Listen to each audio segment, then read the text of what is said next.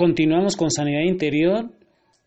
Yo no sé, hermano, si tú vienes haciendo tu lista de los traumas de tu infancia, esos recuerdos dolorosos, toda esa vida, antes de llegar a Jesús, necesita ser restaurada, necesita ser sanada. Recuerda que Jesús no solo salva, sino también sana.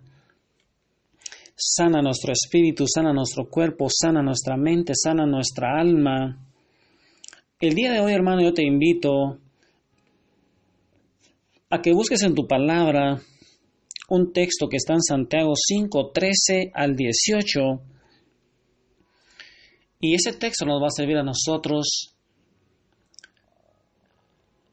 como base para saber en qué consiste esa sanidad psicológica. Recuerda que Jesús sana espiritualmente, nos sana físicamente y nos sana psicológicamente. Yo te invité a que hicieras un triángulo ahí en tu cuaderno, en donde de un lado ponías, de tu lado izquierdo del triángulo ponías cuerpo y ponías sanidad física, en la base ponías espíritu y ponías sanidad espiritual, que Jesús viene también a sanarnos espiritualmente. Y del lado derecho de ese triángulo tú ponías alma y, y entonces ahí vas a poner sanidad psicológica, ya que Jesús sana tripartitamente, cuerpo, alma y espíritu, ya que esa es la voluntad de, Dios a través de aquel texto de 1 Tesalonicenses 5, 23 y 24 es que nosotros nos mantengamos irreprensibles, inmaculados en todo nuestro ser, espíritu, alma y cuerpo, hasta la venida de nuestro Señor Jesús, y Él nos decía que Dios es fiel y Él nos llamó y así lo va a hacer. Él quiere que seamos santos como Él es santo. Y entonces Santiago 5.13 al 18 dice así.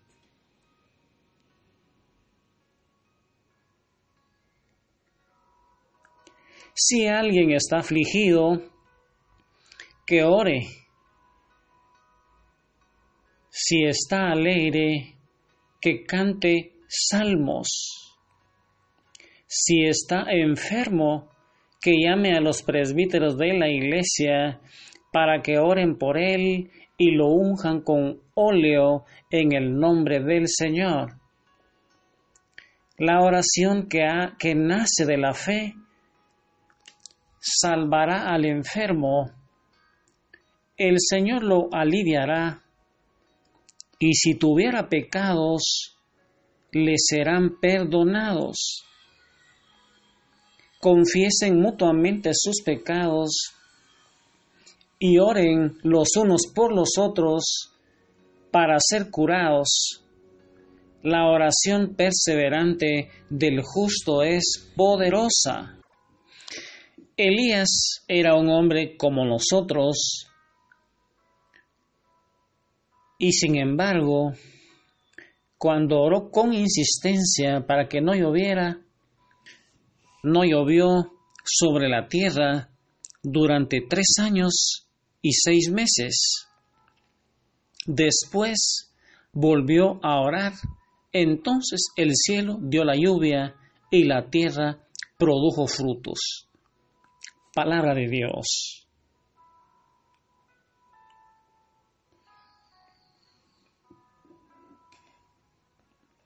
Qué palabra tan, tan bonita, hermano. Qué maravilloso es ese Padre bueno, ese Padre, ese Padre misericordioso, ese Padre compasivo. Entonces, hermano, ahí llega a tu a ese triángulo que tú has hecho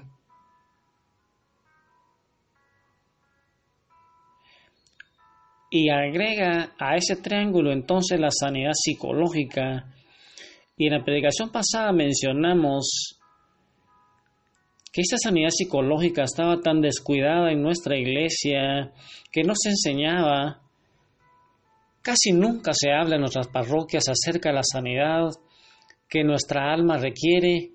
Casi nunca se menciona que Jesús también vino para sanar nuestra, nuestra psiquis, y mencionamos que dicha sanidad casi siempre se la dejamos en manos de los psicólogos que muchas veces no conocen a Jesús y ellos van a pretender solamente con técnicas humanas reparar nuestra alma y los resultados son, no, no muchas veces no son motivadores. Es una lástima la carencia de una adecuada enseñanza en esta área psicológica, ya que el Señor vino para sanar también nuestra psiquis, tanto como vino a sanar nuestro espíritu y nuestro cuerpo. Y como vimos ahí en Santiago, hermanos 5, 14, 16, ahí no solamente se habla de los enfermos que tienen que ser sanados y los pecados que tienen que ser perdonados, también se nos dice que, debemos confesar nuestras ofensas los unos a los otros y orar los unos por los otros para que seamos sanados. Y entonces, como consecuencia de todo lo que hemos visto, el triángulo de nuestra sanidad estaría entonces constituido de la siguiente manera. Ahí, hermano, está, te he enviado ese triángulo también. ¿Te recuerdas que pusimos, pusimos cuerpo, alma y espíritu y pusimos que en el área del cuerpo hay una sanidad del cuerpo y llamamos a los ancianos que son nuestros sacerdotes y ellos nos ungen, nos ungen con aceite y que Cristo llevó nuestras enfermedades en la cruz del Calvario, como lo diría Isaías 53 del 4 al 7. Observamos también ahí en el alma que Jesús viene a sanar nuestra mente, nuestra voluntad, nuestras emociones, cuando nosotros confesamos nuestras faltas, cuando confesamos nuestro pecado, también Cristo llevó nuestras dolencias en la cruz del Calvario. Necesitamos traer toda nuestra alma a Jesús para que la sane. Y en la base pusimos espíritu, en la base de ese triángulo pusimos espíritu. También Jesús vino no solo a salvarnos, sino que vino a sanar ese espíritu. Cuando confesamos nuestros pecados, Cristo llevó también nuestros pecados en la cruz del Calvario y un aspecto muy importante entonces es que cada uno de esos procesos de sanidad se lleva a cabo por medio de la oración y por eso hemos insistido tanto en la oración, que son los pulmones de nuestra fe. La oración, aquella persona que no ora, hermano, es una persona que no va a poder sanar integralmente y va a ser más fácilmente derrotada por el enemigo. Y entonces la oración es ese instrumento determinante en el curso de esta, de esta sanidad interior, ya que la oración, hermano, es el medio por el cual nuestro Padre inventó a través del Espíritu Santo para sanarnos, para liberarnos. Y el día de hoy yo te invito a que en el corazón de María Santísima alabemos a ese Padre bueno, a ese Padre maravilloso, Alabemos al Espíritu Santo, alabemos a Jesús, hagámoslo con todos los ángeles, con todos los santos, ahí postrados ante el Santísimo, exponiendo nuestra alma, nuestro cuerpo, nuestro espíritu, para que el Espíritu Santo vaya trayendo a nuestra memoria todos esos recuerdos dolorosos, para que nosotros también entreguemos nuestros pecados, confesemos nuestras faltas, Acudamos a los sacramentos, hermano, ahí, en meditación bíblica, en oración. Llenémonos de gracia, llenémonos del Espíritu Santo. Yo te invito hoy para que alabemos a ese Padre bueno, a ese Padre maravilloso. Recuerda, hermano, que alabar es decirle cosas lindas.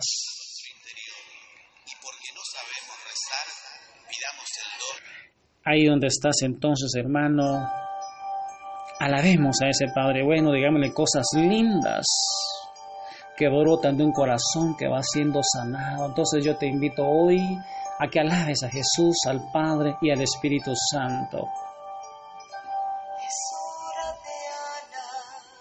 Es hora de alabarle, es hora de decirle cosas lindas.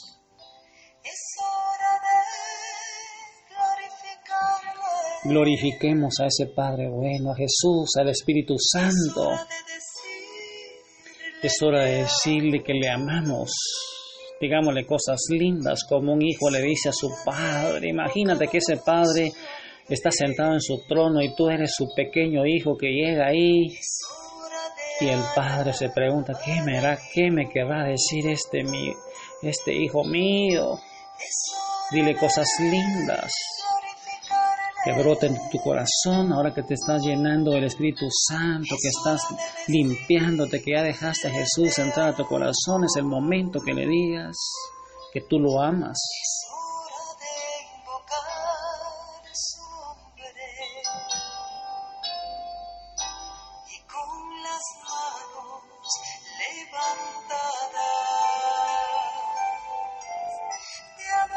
Ahí con tus manos levantadas, postrado a los pies de Jesús,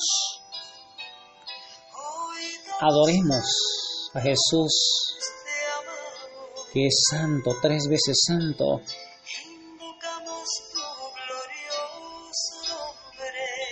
Y digámosle que rendimos nuestra vida a Él y démosle gracias por todo lo que Jesús está haciendo en nuestro corazón, en nuestra vida. hermano, es hora de que glorifiquemos a Jesús.